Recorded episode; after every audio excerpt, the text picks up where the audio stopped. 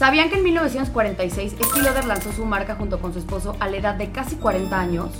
¿Y sabían que Kylie Jenner fundó Kylie Cosmetics a los 18 años en el 2015 y se hizo la billonaria más joven del mundo? En este podcast van a encontrar respuestas de muchas preguntas que seguro tienen si es que están por emprender en el mundo de la belleza, fashion o wellness. Para que vean que no hay edad para emprender. Yo soy Floriana Ibarrola. Yo soy Karen Rodarte. Esto es Benji's of Beauty. Nos pueden ver en YouTube o escuchar en Spotify. Comenzamos. Bienvenidos a un nuevo capítulo de Benji's of Beauty. Yo soy Floriana. Yo soy Karen. Y la verdad estamos muy emocionadas el día de hoy porque tenemos una súper invitada que es Hele de Escape. Escape es una, eh, una, es aplicación, ¿verdad? Tiene Sí. aplicación y es un servicio de almacén a domicilio. Y el tema que vamos a ver hoy, creo que Karen está súper emocionada.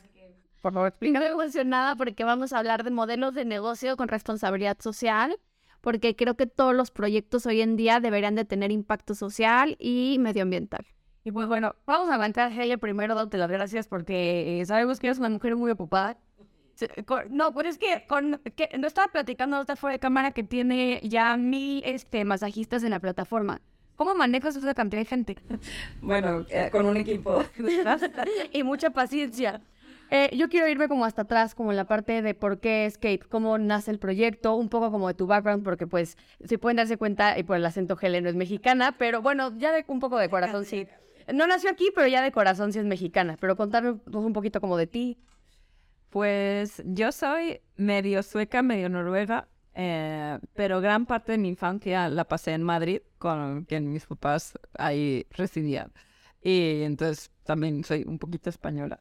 Y mm, pues hace ya unos años, cuando digo... Puedes decir que no digas, no digas, no digas cuántos. hace 20 años eh, me fui a estudiar una maestría a Estados Unidos y ahí conocí a mi mexicano. A mi mexicano.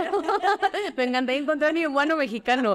¿En dónde, ¿En dónde estudiaste la maestría, Helen? en Georgetown. Ok. Entonces vivía en Washington y eh, entonces mi, mi parte mexicana viene, viene por ahí. Y nada, vivimos pues, casi 10 años en Estados Unidos. em, que ahí fue... ¿En Washington también? Viví en Washington, sí, la- digamos, mi primera entrada a Estados Unidos viví un año en California, Ok. que fui profesora de esquí. O sea, sí. De nieve, o sea, de... De nieve, de nieve.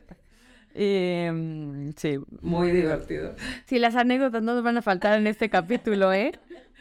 Y después me fui a, a Washington a, a empezar la maestría. Viví allá como cinco años y después viví en Nueva York cinco años antes de... Ay, qué padre. Y hace 12 me vine a... ¿Qué estudiaste? O sea, ¿eres licenciada en qué? Bueno, ya tienes una maestría, seguro, pero... Estudié, digamos, lo que es el undergrad y, y como una especie de grad mm, semi-MBA eh, en Suecia. Entonces, esa, que todo fue como en administración de empresas el- en la primera fase. Y después, realmente mi meta de vida era trabajar en temas de desarrollo. Sobre todo mi interés fuerte era en temas de, temas de, la inf- de infancia. O sea, ¿no? Mi tesis yo la hice sobre trabajo infantil en, en un proyecto en Chile. Viví seis meses en Chile. ¡Wow! Eh, Has estado en todo el mundo, Helen. Sí, yo soy un poco mayor. no, no, quiero hacer la suma así de un año aquí, un año No, acá. pero no, o sea, todas las experiencias que haber tenido, anécdotas. Sí, sí, no, increíble. Mm, y entonces hice una maestría en Georgetown en Relaciones Internacionales con énfasis hacia América Latina para trabajar temas de más enfocado a tema de desarrollo. Entonces, la, la primera parte, digamos, de mi carrera, trabajé en el BID, en el Banco Interamericano de Desarrollo de Washington, y después me tras- traspasé al Banco Mundial, entonces trabajé, digamos, en el Banco Mundial en temas de infancia y juventud. Entonces ese era como mi, pues sí, mi sueño desde chiquita era trabajar en eso. Em, pero después yo creo que pasa a veces como que, ¿no? Uno sueña ciertas cosas, tiene una idea de lo que va a ser eh, y después la parte práctica, pues resulta que no es así. Sí, que no era tan... Soñaste algo que a lo mejor no cumplió el... Sí, yo creo que... Pues yo creo que son circunstancias a veces, ¿no? Que a lo mejor si hubiese trabajado más lo que se llaman en esos terrenos como field work, o sea, trabajar más en terreno, En campo. probablemente seguiría trabajando en el Banco Mundial. Pero como me tocó más trabajo más teórico, más de trabajar en oficinas, y yo soy mucho de personas, pues sí, mi día a día, o sea, de- ¿no? Para mí esta parte de que me quería despertar feliz, ir De buenas a trabajar. Sí, la verdad es que, pues al final, la vida a veces es muy simple, ¿no? Tienes que hacer cosas que te hagan feliz. Creo que... No, para empezar tu trabajo, pues ahora sí que lo es de diario el trabajo, la chamba es de diario, entonces sí.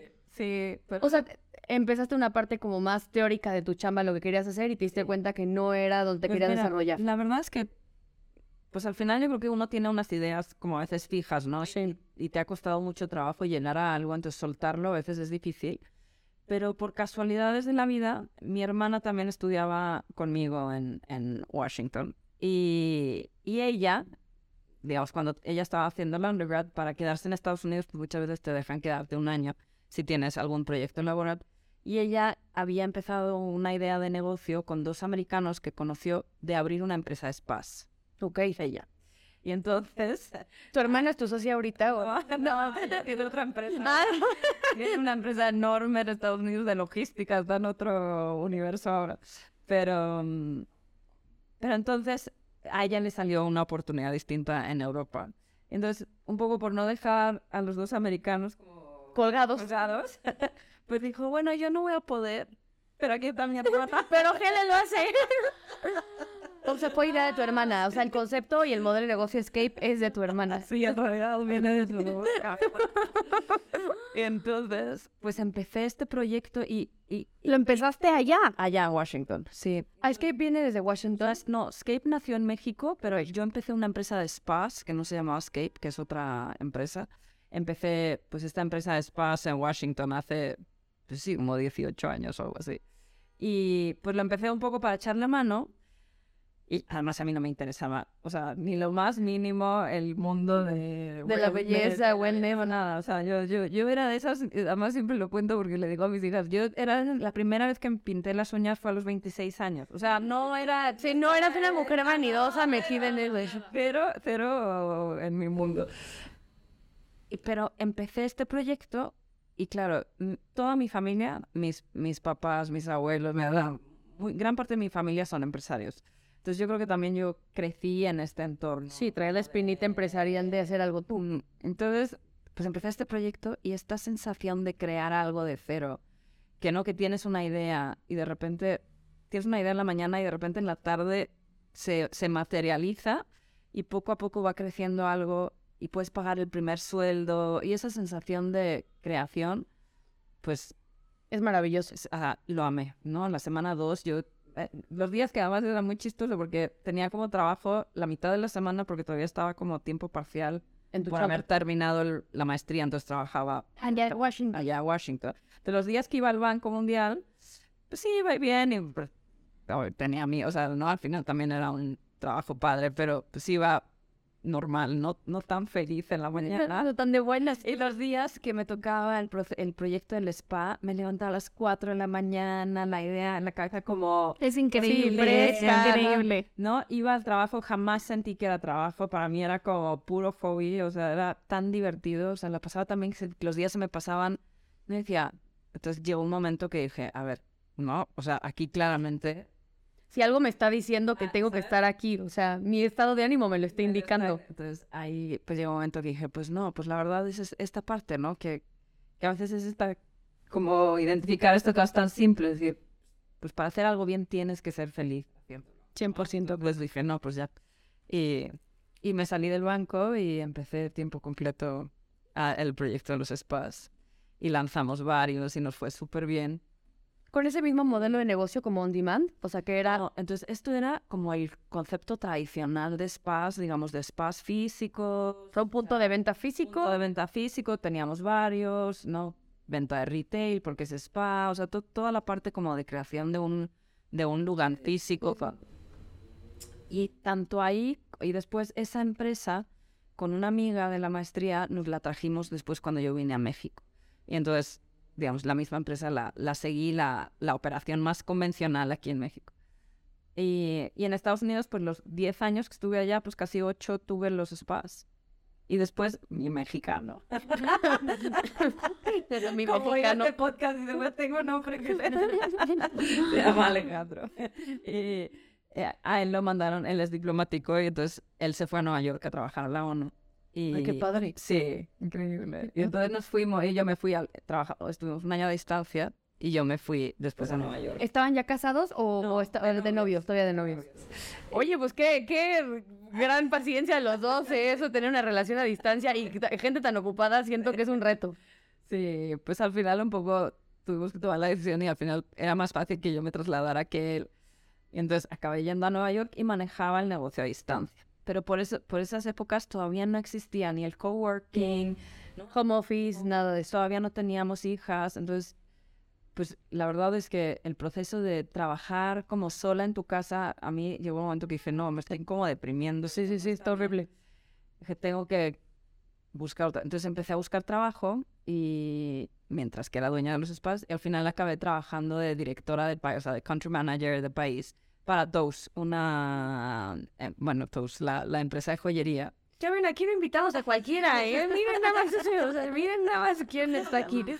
No, y esa fue mi escuela. La verdad es que sí, casi lo- donde más he aprendido, donde más he crecido, estuve casi seis años llevando Toast en Estados Unidos.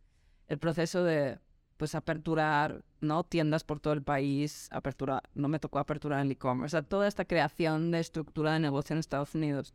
Con una familia espectacular, que son como mis mentores de vida. Y aprendí, pues yo creo que fue como Chulas fueron cosas. seis años, pero siento como que fue en la escuela. Sí, está increíble. Fue- sí, tuve mucha suerte. Yo creo que era todavía más joven y tener una oportunidad así de... Entonces, sí. Sí, de crecer, de experimentar, también de a lo mejor proponer. Sí. Está muy, muy Sí, picudo. digo que era como tener una startup, pero con mucho backing. Sí, sí, sí, sí, con mucho presupuesto y no de tu bolsa. Sí, es que así está, así está Deli. Ajá, Toast, sí, la verdad es que fue una experiencia increíble. Digo, a día de hoy sigo colaborando con Toast aquí en México también, pero bueno. Lo, lo sabemos. Sí, exacto. Hicimos un proyecto juntos, ¿no? Sí. ¿Hicieron algo de las dos? Hicimos un beauty box. eh, Ah, no sabía. No, no, sabía. El mes pasado. Ah, mira, qué padre. sí. Qué padre. Oye, a ver, y entonces retomamos el tema de, del emprendimiento de Escape. Ya Sí. como, como lo que es hoy por hoy. Entonces, lo que, digamos, lo que a mí me pasaba, a veces, pues los negocios muchas veces, ¿no? Esta famosa parte de que los negocios surgen de un problema, ¿no? Que, que tienes un problema y cómo lo solucionas y a veces salen nuevas ideas de negocio. Y lo que pasaba en la industria del spa, bueno, lo que pasaba a mí, y es un problema generalizado en la industria, tanto aquí en México como en, como en todos los países, es que tú tienes como esta estructura de negocio convencional con estructura de costes fijos. ¿no? Y, y los fines de semana los llenas, ¿no? Entonces, los espacios de los fines de semana los llenas. Y entre semana es muy difícil llenarlo. Sí, está muerto casi. Pero yo detectaba que había mucha demanda, o sea, que la gente sí quería tomar ese facial o ese masaje, pero claro, para ir a un spa muchas veces necesitas bloquear todo el día. bloquear o por lo menos tres, tres horas, tres horas y media, porque es Traslado. trasládate, hacer check-in, ve al locker, cámbiate, toma tu hora de servicio, pero después es sal, Cámbiate. Hay tantos por ciento de las personas se duchan, dúchate, sal, paga, baja tu coche, ta- entonces Sí, tres horas mínimo. ¿no? Entonces, entre semana, aunque yo veía que la, la gente sí lo quería, lo estaba como intentando agendar y así, muchas veces o nos cancelaban o no encontraban el hueco. Entonces, siempre pensé, de alguna manera, tengo que trasladar el spa. A casa de los consumidores. Sí, entonces de ahí nació Escape. Em, y entonces, con mi socio, que se llama Pepe, él, ¿Es mexicano él o es mexicano, sí, es otro mexicano? Sí. otro mexicano. Eh, y él había estado con mucho viendo el tema de las aplicaciones, más como en su rubro de arquitectura, ¿no? De, de- una app a lo mejor como para temas de arreglar cosas en la casa, otro concepto, y empezamos a hablar y hablar y hablar, y así poco a poco se fue como cuajando la idea de, ¿no? Pues combinamos app con... Con servicio de... Y, y así, escape, la palabra pues viene como que sentíamos que es esta parte de, pues en tu casa poder... Como liberarte. este- No, escapar de la rutina, de la monotonía, Entonces, tener un momento diferente en tu propio espacio. Y así empezó Escape. Y, ¿Cuánto sí, tiempo llevan ya ¿En qué, operando? en qué año nació Escape? Pues empezamos oficialmente, digamos, operando fuerte, o sea, operando, operando ya en 2019.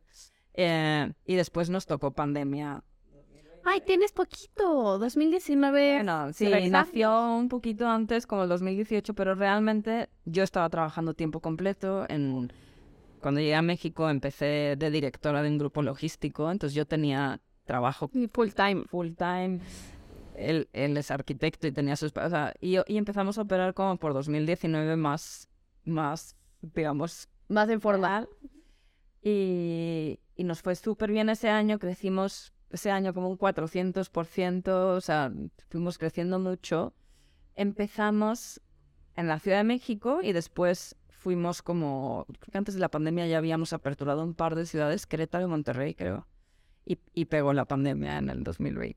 Entonces ahí... Sí. así- Yo te entiendo porque a mí me pasó exactamente lo mismo. Así, mi emprendimiento igual de tres años, de hecho dos, pandemia. Entonces se paró todo. Sí, yo sí te entiendo porque sí, la pandemia fue así como de ¿qué? ¿Por qué me está pasando esto? Sí, que en ese momento pues, pues era como una crisis, o sea, lo veo a posteriori y la verdad es que creo que los negocios que sobrevivimos la pandemia, Ah, no, sí, ya, ya. pues como que nos fortaleció muchísimo, ¿no? Pues muchas cosas las tuve, ¿no? Pues tuviste sí, que reinventarte, re- reinventar. sí, como que reestructurar. Nosotros, digo, yo eh, justo le estaba contando esta historia a alguien y me estaba poniendo la risa y digo, es que cuando te empiezas a acordar, digo, "Pate- parece que hace 10 años. Pero Sí, sí, realmente sí, no, como- nada. no, no. pero claro, mi modelo de negocio, que hoy parece como pues, no hay la mejor, en la pandemia era el peor negocio, porque claro, contacto físico, Sí. pues no es que no es que bajaran, Y a tu casa. es que las ventas de un día para otro aniquiladas en cero, ¿no? Y muchísima, gran parte del 2020 cerrados. Y entonces, pues tuvimos que repensar la empresa. Entonces, sí, fue, fue un proceso ese año muy difícil. eh, eh, 2020. 2020, pues de repente nos vimos sin ventas y yo estuve días y días sin poder dormir. eh, porque claro, una cosa es, dices, bueno, mi empresa altamente probable va a bancarrotar porque, ¿sabes? No hay dinero, no hay ventas. Pues acuérdate cómo nos pilló a todos totalmente, ¿no? ¿no? No es algo que nunca te podrías haber imaginado. Pero además yo tenía la parte emocional de mi equipo de terapeutas que pues dependían de nosotros Sí, es lo más y además. es que ellas no podían, porque no podían no solo trabajar conmigo, no podían trabajar en ningún lado. ¿Sabes? Porque al final, ¿quién iba a pedir Nadie, no, facial? no, No, nadie. Y entonces yo me puse a pensar, no, estuve, o sea, noches enteras, ¿no? Y pensando de, tiene que haber algo, tiene que haber algo que podamos hacer. Dije, bueno, yo tengo experiencia retail, tengo clientes súper leales, tengo un equipo de terapeutas espectacular, tengo que buscar algo en medio retail que puedan ellas comisionar para sobrevivir, que nos dé algo de ingresos para no bancarrotar y poder como Avanzar. la empresa a flote.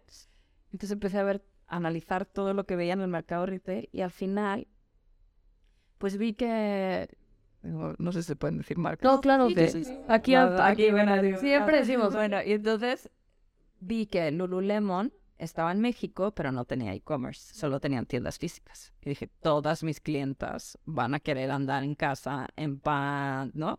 dije, Lululemon va a ser un buen, una buena marca para... que no tenía exactamente nada que ver con nosotros. Sí, no, no, no se canibalizaban en nada. Entonces llamé a Canadá, no sé, porque Lululemon es una marca cara. Ajá. Les llamé yo creo que tantas veces que al final dijeron, ¿Qué quieres? por favor, esta mujer. ya. Entonces, Escuchen eso, la perseverancia. O sea, no, no, que... Y al final nos dieron permiso de vender Lululemon por catálogo y vendimos. ¿Cómo? ¿Cómo? Entonces por WhatsApp, por catálogo. Bueno, mi casa parecía una especie de bodega de... no, es que O sea, esta es que- historia. o sea, eh, vamos a recapitular para que Gele tiene una empresa de masajes a domicilio. No se puede hacer en pandemia por obvias razones. Entonces le habla a una marca que sabe que la gente va a consumir porque van a estar en su casa, que es canadiense, para poder venderlos por catálogo, que es un modelo de negocio que la marca canadiense Lululemon no tiene. Para nada, que tus niñas pudieran este, Sí, generar. comisionaron, vendieron pants de yoga. Ay, Pero e- e- ese modelo del catálogo no existe como tal. Tuviste tú que hacer algo. Lo- Yo lo hice el catálogo, o sea, hicimos, todavía lo tengo en, en- en el sitio. O estoy así. Hicimos un catálogo muy bonito de venta. Y tú tuviste que comprar el stock, así, oigan, yo... Mira, se portaron súper bien con nosotros. Nos dejaban eh, eh, producto a consigna, nos dejaban comprar sobre la... No, se portaron increíble, la verdad es que... ¿Cómo los convencí? O sea, ¿qué les dijiste? Mira, usé todas las... Todos los argumentos. de mis años previos. Yo creo que, mira, esta, esa frase de el que la sigue, la consigue, ¿no? O sea, como que al No, por final... supuesto. Pues por sí, hay que, a veces hay que ser muy intenso. Estoy No, impactada. por supuesto, por supuesto. es que, a ver, o sea, como que yo me quedo siempre con el... Dentro de tu marca, Floriana, aparte no es cualquier marca, o sea, no es, es Lululemon. O sea, es como si, bueno, pues esto, yo, estoy- yo no sé qué decir, estoy impactada, de verdad, estoy impactada. Fue, fue, fue, fue muy divertido y la verdad es que, pues sí, empezamos así y después como, ¿no? A las dos semanas dije, mm, Pero sí si pensaste, pude cerrar yo no, Lululemon, ya puedo cerrar otras marcas. y entonces empecé a llamar a las marcas de lujo que a mí me gustaban y que tenían un poco más que ver con beauty and wellness. Subimos, ¿no? También yo sabía, o sea, por ejemplo, yo hay dos marcas de champús que yo uso mucho y que solo se pueden comprar en peluquería, que no se venden sí, es el ¿no? Y las peluquerías todas cerradas. Entonces dije, mmm, champús. Yo no sé. Aquí no, no sé estaba súper bien, pero es que muchas... Sí, sí. Oye, me hubieras dicho, yo qué sé. No, no me de haber sabido y hacíamos ahí algo juntas, porque yo también tenía producto parado muerto de la risa. Pues yo empecé a vender Davines, una marca italiana. Sí, sí, sí, sí, sí, ubicamos. Eh, Living Proof. Y entonces empezamos a vender champús, ¿sabes? Con entregas a domicilio así a diario. Y metimos... Pero una cosa, porque ya tenías una carta de clientas y tenías ya vendedoras, que bueno, son masajistas, pero de alguna manera tenían... diversificar su uso. Pues entonces, y empezamos así. Entonces, claro, la, la clienta que ya le había mandado el catálogo de Lululemon, le mandaba el de Davines, le mandaba el de Natura Visel, le mandaba el de Foreo, cerramos Foreo, que, que fue todo un logro. ¿No? Y marcas... Estoy impactada, Gile, o sea... Sí, entonces todo eso. Y eso fue, pues gracias a la pandemia. Y, y después lo que hicimos fue, después de muchos meses de catálogo, que yo recordaba esta época, ¿sabes? De mi mamá, de las amigas de. Tupperware, ¿sabes? Que vendía por, así, así, eh. Y, y transformamos toda esa venta de catálogo ahora, digo ya hace un rato, en un e-commerce. Entonces, de repente, pues nos encontramos teniendo un e-commerce multimarca que no, estaba en ningún plan de negocio. Pero está ligado con Escape, o Sí, se llama escapelifestyle.com y ahora tenemos un... Y, y estas mismas marcas siguen vendiéndose en... Sí, la verdad es que todas se han portado súper... Lululemon todavía no, porque no, ellos no tienen el permiso en México del, del ico- Pero todas las demás las sigo vendiendo. Wow, estoy impactada. O sea, le diste el giro, pero, o sea, literal, reestructuración Todo completa. se adaptó a una no, o sea, crisis. creaste un negocio nuevo de una crisis. Oye, Heli, ¿en qué momento? O sea, dijiste algo súper bonito que fue. Tú estabas preocupada por todos tus empleados, de, de cómo iban a comisionar, de qué iban a vivir. Entonces, de ahí surge la idea de, de, bueno, de involucrar marcas y todo. ¿Y en qué momento tú decides que tus masajistas sean de cierto perfil? O sea, ¿cómo empiezas a involucrar todo este tema de responsabilidad social? Pues mira, la verdad es que Escape tiene un impacto muy fuerte como de, de, de responsabilidad social por, por dos... Que, que mucha gente a lo mejor lo ve desde fuera y no, y No no, lo lo percibe. Para mí, mi motor más fuerte de como de querer crecer la empresa en realidad es ese, ¿no? Estas historias de... Pues yo cuando llegué a México, pues venía de la experiencia de tener spas en Estados Unidos y un poco de vivir la... Digo, yo no soy terapeuta ni, ni, ni sé faciales, pero pues lo he vivido muy de cerca muchos años en Estados Unidos. Mucho de cómo, cómo es una profesión digna, cómo es una profesión bastante bien pagada, cómo el tema de educación está mucho más avanzado, entonces dignifica mucho la profesión. ¿no? Y cuando llegué a México y vi la realidad de Latinoamérica en este, Sí, existe, ¿sabes? En, en este, Institucionalizado. ¿no? En este, en este mundo, pues para mí fue un impacto muy fuerte, decir, es una realidad muy dura, ¿no? Gran parte, o sea, el 62% de los terapeutas en Latinoamérica están en la economía informal. 62%, que es altísimo. Se me Es pone la piel chinita ¿no? de Sí. esos datos. ¿no? Entonces es economía informal con todo lo que conlleva. Después, el, el, el ingreso aproximado, digamos, obviamente hay, digo, estos son, cuando tomas la, la, la des- obviamente hay lugares que pagan súper bien, que tratan súper bien, o sea, no, no es una generalización, pero, pero una gran parte de la industria El común denominador es así. se trabaja generalmente, si trabajan en un lugar físico, trabajan muchas veces seis días en la semana y no se hace doble turno, entonces tienen jornadas muy, muy largas, ¿no? O sea, como de que entran en la mañana, salen muy tarde en la noche y eso tiene un impacto muy fuerte en sus familias, en, En los hijos. Sí, ¿no? no, De no que conviven pueden con la gente. pasar tiempo con sus hijos. y después ganan más o menos entre 6 y 8 mil pesos al mes. Y si trabajan por su cuenta, muchas veces, si ellas se anuncian por su cuenta, pueden acabar en situaciones no, No deseadas. Muy vulnerables ¿no? también. Entonces, la plataforma Escape lo que hace es, generalmente cuando una terapeuta entra con nosotros, que es un proceso relativamente estructurado y rígido, pero cuando ya entran, generan más o menos cinco o seis veces de lo que ganaban antes. Hemos tenido terapeutas, el mes pasado tuvimos una terapeuta sin trabajar horas extras, ganó 70 mil pesos en un mes. ¿No? Entonces, la aspiracionalidad de eso, de decir, yo como terapeuta puedo llegar a tener percibir eso. ingresos y trabajando bien. Y, y después les damos una plataforma de trabajo de horas flexibles. Entonces, ¿qué implica? A mí, lo que a mí más me mueve el piso es, ¿no? Que nos pasa de vez en cuando que, que los hijos de las terapeutas, ¿sabes? Que, que nos ha pasado que una vez se subió uno a un Zoom, que las terapeutas nos dicen o nos traen una carta de...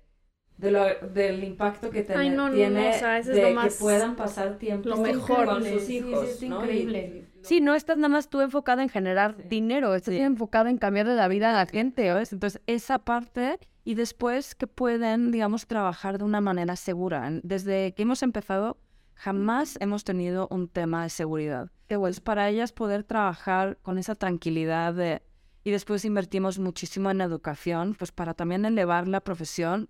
Mi meta es que ese niño a futuro que esté en esa escuela, que le pregunten, ¿qué hace tu mamá?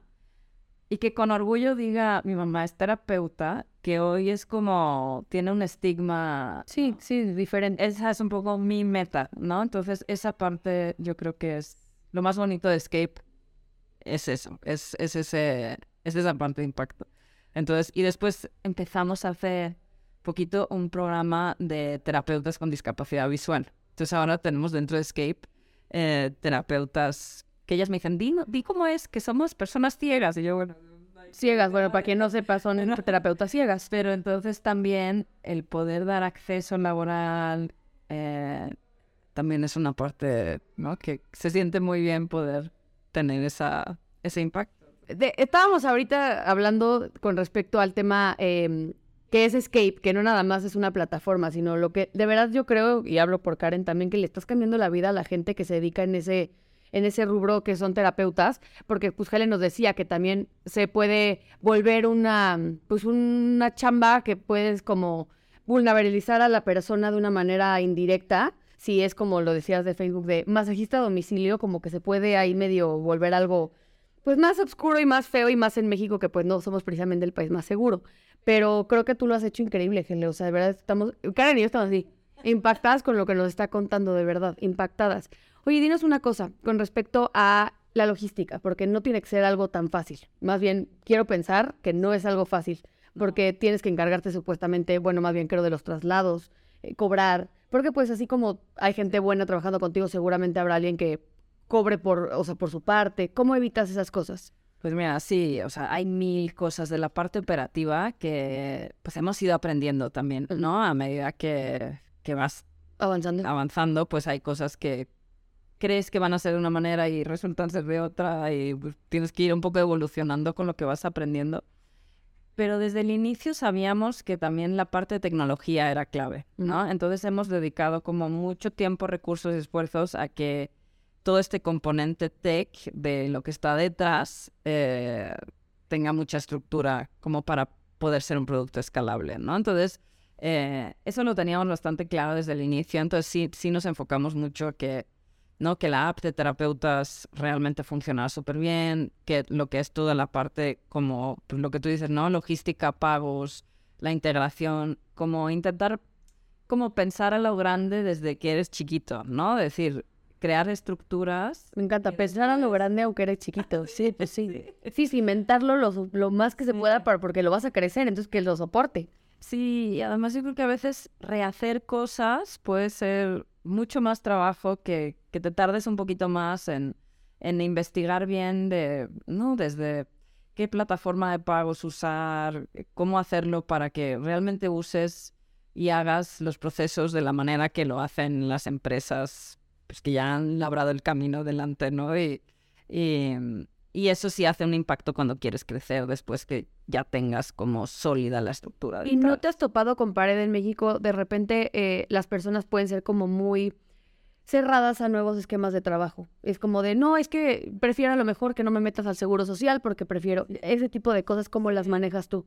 Pues sí, yo creo que ha sido un proceso, proceso educacional fuerte. eh, A tu misma gente, supongo. Sí, claro, porque al final piensas solo el proceso nosotros, ¿no? Un requisito es, para estar en Escape tienen que tener, eh, ¿no? Todo es bancarizado, entonces, pues to- solo el proceso de bancarizar a, a A mucha mil gente personas. que, que, que a lo mejor no han estado bancarizadas, eh, todo el proceso, ¿no? De, de retención de impuestos, o sea, todo este tema de cómo se paga, eh, que todo el mundo esté haciendo las cosas bien, pues sí, requiere cierto proceso de educación.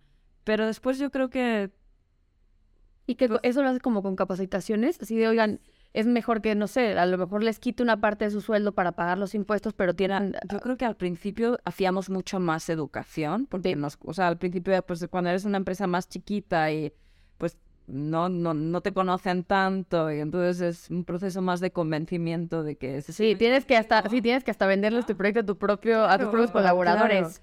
Y a medida que vas creciendo y ya se vuelve más un poco a boca a boca, en, no dentro del mundo terapeutas, al final yo creo que hoy en México pues somos prácticamente una de las mejores opciones para trabajar. Entonces ya nos es más fácil, porque entonces ya podemos empezar nosotros un poquito a poner requisitos, ¿no? Que si quieres trabajar con nosotros, pues es de tal. Entonces ya se vuelve más Sí, ya tienes un poco el sartén por el mango. Claro, entonces ya puedes un poco empezar procesos de una manera más estru- y también nosotros hemos aprendido a estructurarnos mejor, a hacer las cosas de manera, no todo nuestro proceso ahora de lo que se llama el, no sé cómo se dice en español, pero el onboarding, o sea, el, Sí, el, el- el acercamiento. entonces es todo digitalizado, entonces ya es más fácil, o sea, por ejemplo, ahora estamos abriendo Colombia y todo el proceso de, digamos, de, de- de- Reclutamiento, de como el reclutamiento. de todo ha sido digital.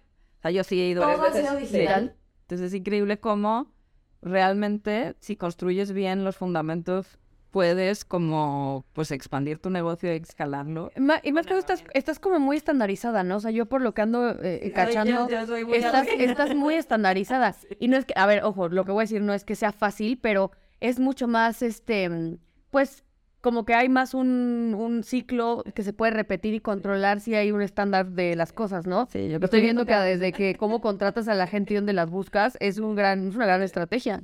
Sí, yo soy un poco cuadrada en ciertas cosas, muy sueca. Sí, sí, sí. No, sí, esto muy- es muy nórdica, muy sí, te traes un totalmente, pensamiento muy... Sí, pues es que, eh, digo, ya sé que... mundo. Sí, sí, sí, no, está... No, y a ver, yo no digo que eh, en México también puede haber gente que piense igual de bien, pero sí traes un... O sea, yo creo que traes como una mentalidad di- diferente que no es que lo haga más fácil, pero yo creo que ayuda mucho a que un negocio lo puedas crecer más rápido. Sí, yo creo que procesos al final siempre facilitan, entonces, y al final para todos es como más cómodo porque es más fácil, ¿no? Sabes por dónde. Digo, pero obviamente dentro de esto ah, tenemos mil y un fallos. No, no, obvio, como como todo todo, mundo, como todo todo el Y mundo. vamos aprendiendo a marcha. Ahora que apertura, Colombia fue la primera apertura fuera. ¿Qué fue, Bogotá o...? o- Sí, estamos empezando en Bogotá. Bogotá?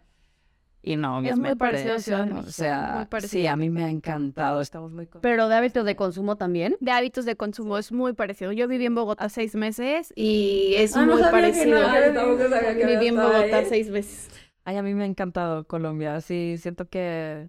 Yo creo que eres muy agradecida con el mundo, Gela. A lo mejor te está muy bien porque de todo lo que... Me encanta, me- o sea, te oyes una mujer muy agradecida con lo que has vivido, donde has pisado. Este, de verdad yo creo que por eso te ha ido bien, porque, o sea, todo lo, lo absorbes y lo aprecias. Eso es muy bonito. Sí, pues.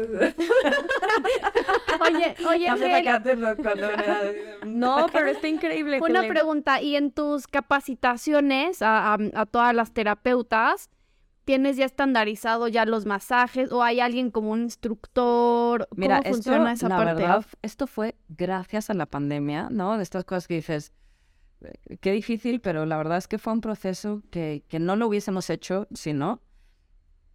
Yo siempre me ha parecido que la educación es un componente clave, ¿no? En, en, en, en dar esa facilidad y que tu equipo vaya creciendo, se motive, ¿no? La educación siempre tiene ese componente de que la gente puede ir evolucionando en su profesión, no solo si trabaja contigo, sino un poco viendo dónde vayan, van a ir hacia más. Em, pero siempre en, en, en mi en, wellness, o sea, en bienestar, pues tradicionalmente toda la educación es presencial. O sea, si lo piensas, o sea, yo, si me hubiesen dicho que algún día iba a poder tener capacitaciones digitales de cómo aprender masaje prenatal, te hubiese dicho imposible, imposible. O sea, eso Sí, no, puede. no, no se puede. O sea, nunca lo hubiese visto factible.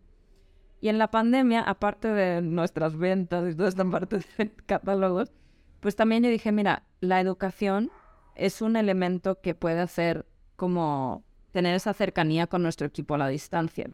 Porque al final, pues has construido un equipo que te ha costado mucho construir y la pandemia de alguna manera pues hizo que Sí, se, sí, se desintegrara se todo. desintegrara y tenías mucho riesgo de perder todo eso que habías construido porque no sabías cuánto tiempo iba a estar así. Entonces lo que empezamos a hacer fue hacer como educación digital y empezamos como a testar, a probar, a hacer como y, y no y hacíamos. Tengo una directora de capacitación que es fantástica, que yo la adoro y en- con ella empezamos como a crear primero cosas muy te- teoréticas, o sea, como que empezamos a hacer, inventar. Primero hicimos un curso, me acuerdo perfecto, de, de protocolos COVID, ¿no? Entonces, eh, la, la Asociación de Spa Internacional tenía como un curso, entonces lo adaptamos, hicimos para todas las terapeutas como curso de cómo manejar. Gente con COVID. Ah, Bueno, cosas así más prácticas y empezamos a educar, hicimos varios cursos y dijimos, bueno, vamos a hacer uno de drenaje linfático, cosas dentro de mi rubro. Y empezamos a educar digitalmente y poco a poco dijimos, está funcionando, nos está, sí nos está funcionando, estamos pudiendo capacitar digitalmente.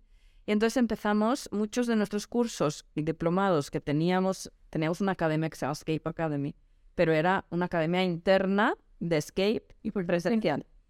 Y entonces todos estos diplomados los empezamos a formar de una manera digital. Y ahora ya, digamos, para nuestro equipo interno, ya los tenemos, son cursos digitales que ya todo el mundo toma la capacitación digital y los diplomados son digitales. Y ahora en tres semanas lanzamos esta academia porque nos dimos cuenta que en general en América Latina no hay buena educación para terapeutas y cosmetólogas. Entonces en tres semanas esta academia ya se lanza para toda América Latina eh, para que las terapeutas, aunque no sean parte de Escape, puedan tomar los diplomados. Entonces de repente ahora tenemos un negocio de repente de, De educación. de educación. Eh, Eres una chingona, güey. Es una chingona con toda la, o sea, to- o sea, con mayúsculas toda la palabra. Qué impacto. bueno, voy a salir de aquí también. No, sí, vete, ve, mira, ve, vi- ve y vive tu vida como pavo real, porque de verdad sí estás, o sea, a otro nivel, ¿eh? Yo, yo, y yo, te- yo me, soy de las personas que me sorprendo difícil. Eso es muy feo, pero hoy estoy así. O sea, con los dos, pero con- bueno, o sea, no, estoy impactada, o sea, no tengo palabras, de verdad, sí, sí, qué bárbara. Que, pues sí, así que así, entonces sí, a- dedicamos mucho tiempo a formación. Pero es que es lo mejor que pueden hacer, porque al final es el pulso de tu trabajo la gente. Entonces, quieras o no, entre más preparados estén, más capacitados, eh, mejor, a- hasta también a lo mejor tienes que darles, no sé, un cursito de ventas, porque pues ellas son las que dan la cara a- con tu clientela, a De quien te muestra la imagen lana. física. De imagen física, son muchas cosas. Sí, sí, sí, hemos dado cursos de venta y ahora como lanzamos productos nuevos, ahora sí que estamos como... Ven, o sea, ra, ra, ra, o sea, está, es muy- Pero sí, sí, la- esa parte es muy bonita. Y ese nunca hubiese surgido, la verdad, si no hubiese sido por la pandemia. No, nunca lo hubiésemos... De lo Y además malo, algo bueno. muchos meses para testar. Sí, tienes tie- tiempo. eh, Bueno, la pandemia nos trajo tiempo y presión para decir, bueno, ahora cómo lo resolvemos Entonces sí, eso nació de, de ahí. de la Y pandemia. dijiste algo que creo que no nada más aplica en tu modelo de negocio, sino en todos, el tema de educación. O sea, tienes que educar a tu cliente, a tu consumidor, tienes que educar a tus empleados, tienes que educarte a ti misma, tienes que educarte. O sea, la educación para mí es...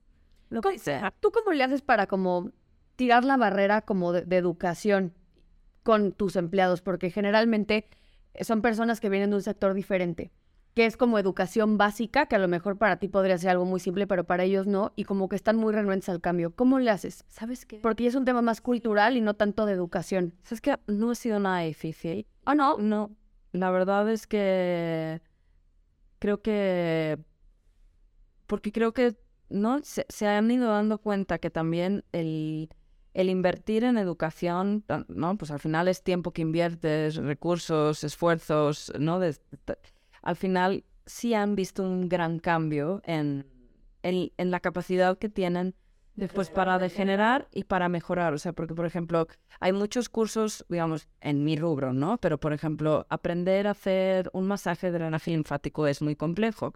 Y, y, y no todo el mundo, o sea, y, y- pocos terapeutas tienen la técnica. Pero claro, el, al dar el curso, o sea, Campo es un curso de varios meses y al final cuando ya tienen la técnica, de repente pueden empezar a dar, les abre todo un panorama de trabajo nuevo.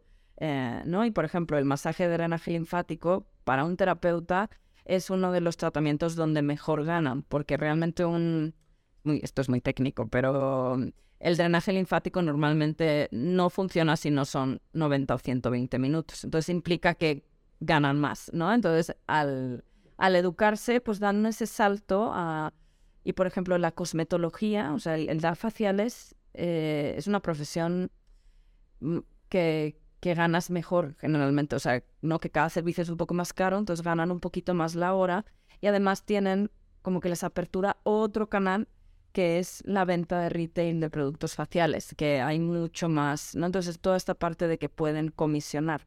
Sí, tienes dos, dos puntos de ingreso para que ellos más bien ingresen dentro del mismo servicio, ¿no? Y lo que tú decías de cursos de, de aprender a vender, nos dimos cuenta también en la pandemia que, que yo nunca lo había en- como sentido tanto, que era, claro, el darles esas herramientas de aprender a ser vendedoras de alguna manera. El- las terapeutas tienen un tema de que normalmente su edad de jubilación es más joven que una persona, porque es un trabajo físico muy cansado. Y después tú piensas que ellas dependen 100% de sus manos. Si no sé, jugaste, estás con tu hijo jugando a la y, y- te fastidiaste, ya no puedes trabajar.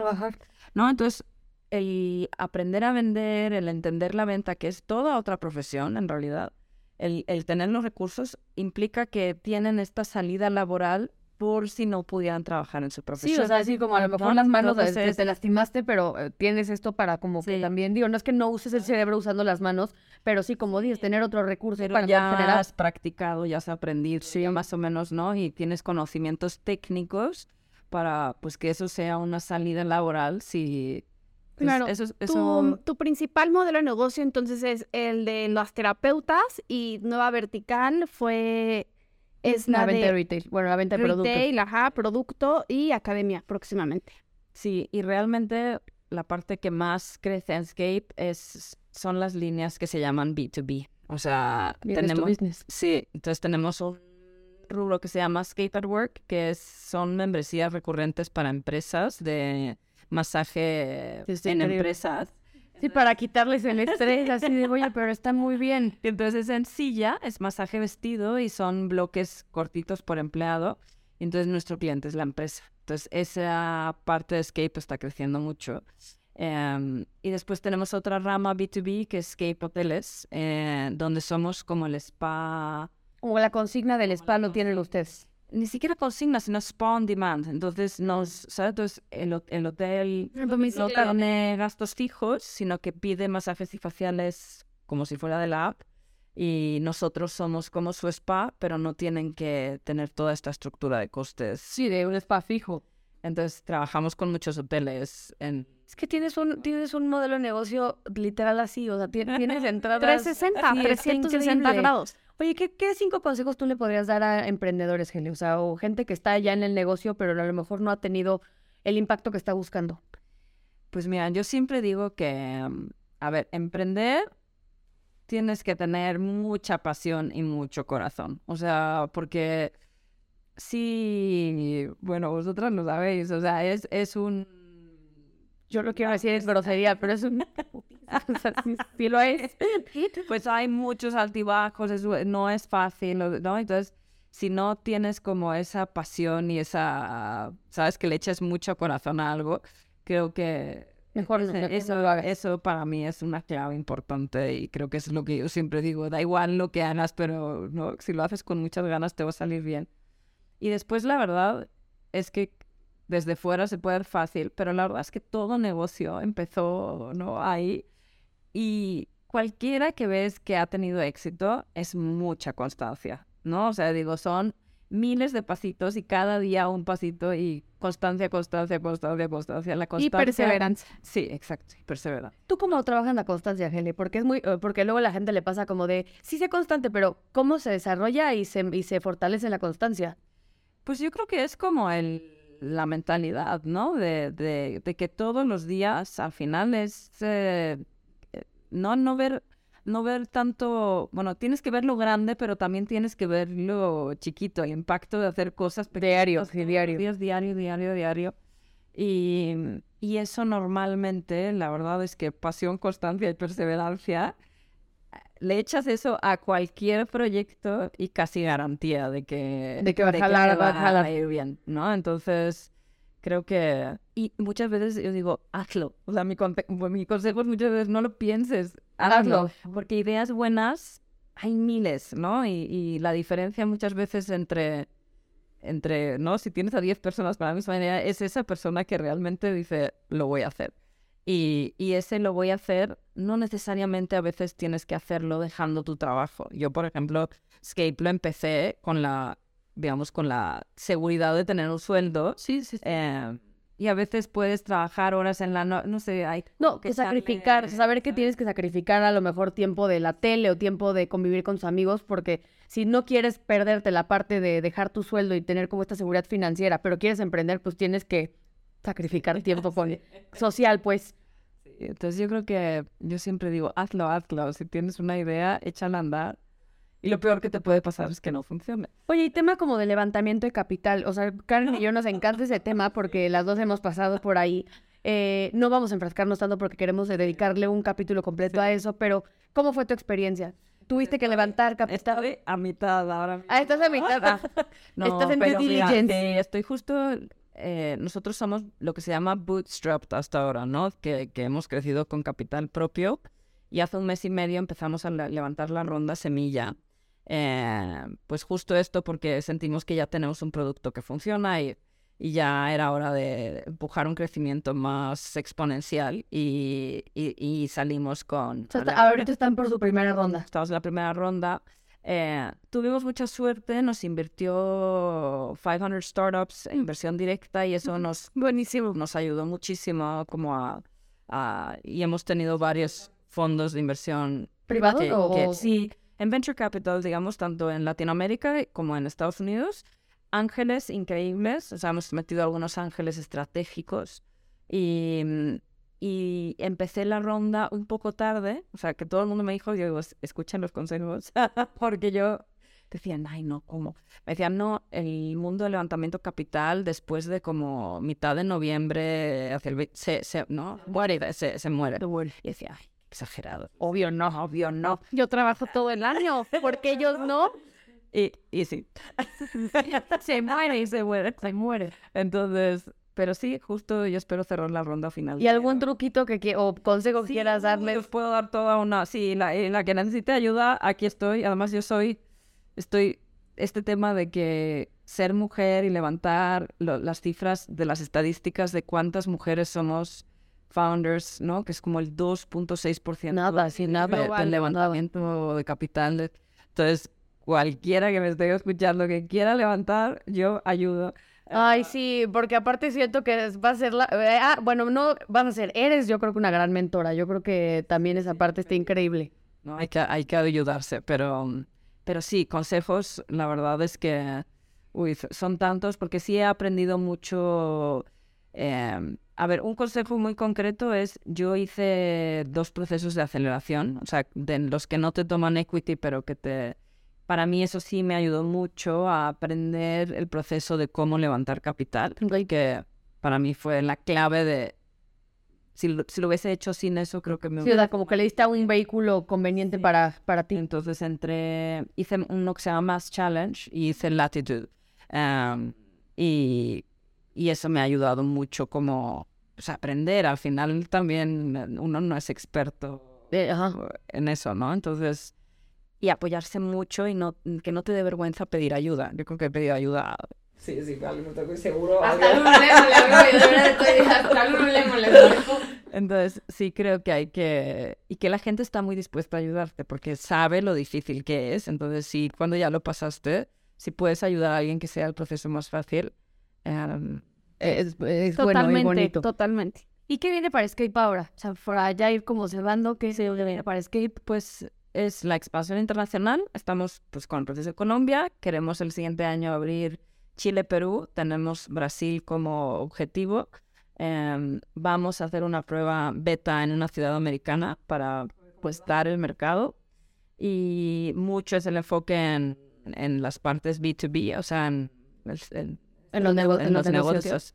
Y, y pues sí, pues seguir mejorando y creciendo. Repito, no traemos cualquier, a cualquier humano a este programa. Escuchen en serio, porque estoy, yo estoy impactada.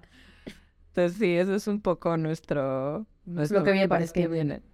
Oye, pues yo te quiero agradecer de verdad que te hayas tomado el tiempo, porque seguramente eres una mujer muy ocupada. Con todo lo que nos estás contando, seguro el tiempo no te, no te sobra. Entonces, muchas gracias por haber venido y compartir esta información tan valiosa con tanta gente. Y sobre todo, para las mujeres, vean que sí se logra llegar a escalas grandes. Entonces, muchas gracias. Yo estoy súper agradecida. Creo que otra vez lo voy a repetir, como por quinta vez. Es súper importante que de verdad, si están emprendiendo o ya tienen actualmente un proyecto, métanle algo social. O sea, se puede, se puede, se puede. Sí, no nada más es hacer eh, negocios para hacer dinero. Se pueden hacer cosas mucho más bonitas Puedes también. emplear a alguien que esté en caja y que tenga alguna discapacidad. O sea, pues, pues las pequeñas acciones Sí. Hacen la diferencia. No, están, estás yo creo que partiendo em, les- el estigma en México de- del tema de las cosmetólogas, terapeutas, porque sí, es algo tan informal que como que siento que les estás dando un, un refugio muy bonito. La neta está bien, bien padre. Empoderamiento, Sí. mucho empoderamiento. Y dinero, que también, a ver, nadie estamos peleando aquí con el dinero, eh, ojo, pero sí, de verdad, de una, o sea, como que se está haciendo riqueza de una manera bonita. Sí, sí, totalmente. Muchísimas gracias, de verdad. Yo estoy Espero que compártenos tus redes sociales para las tuyas y las de Escape.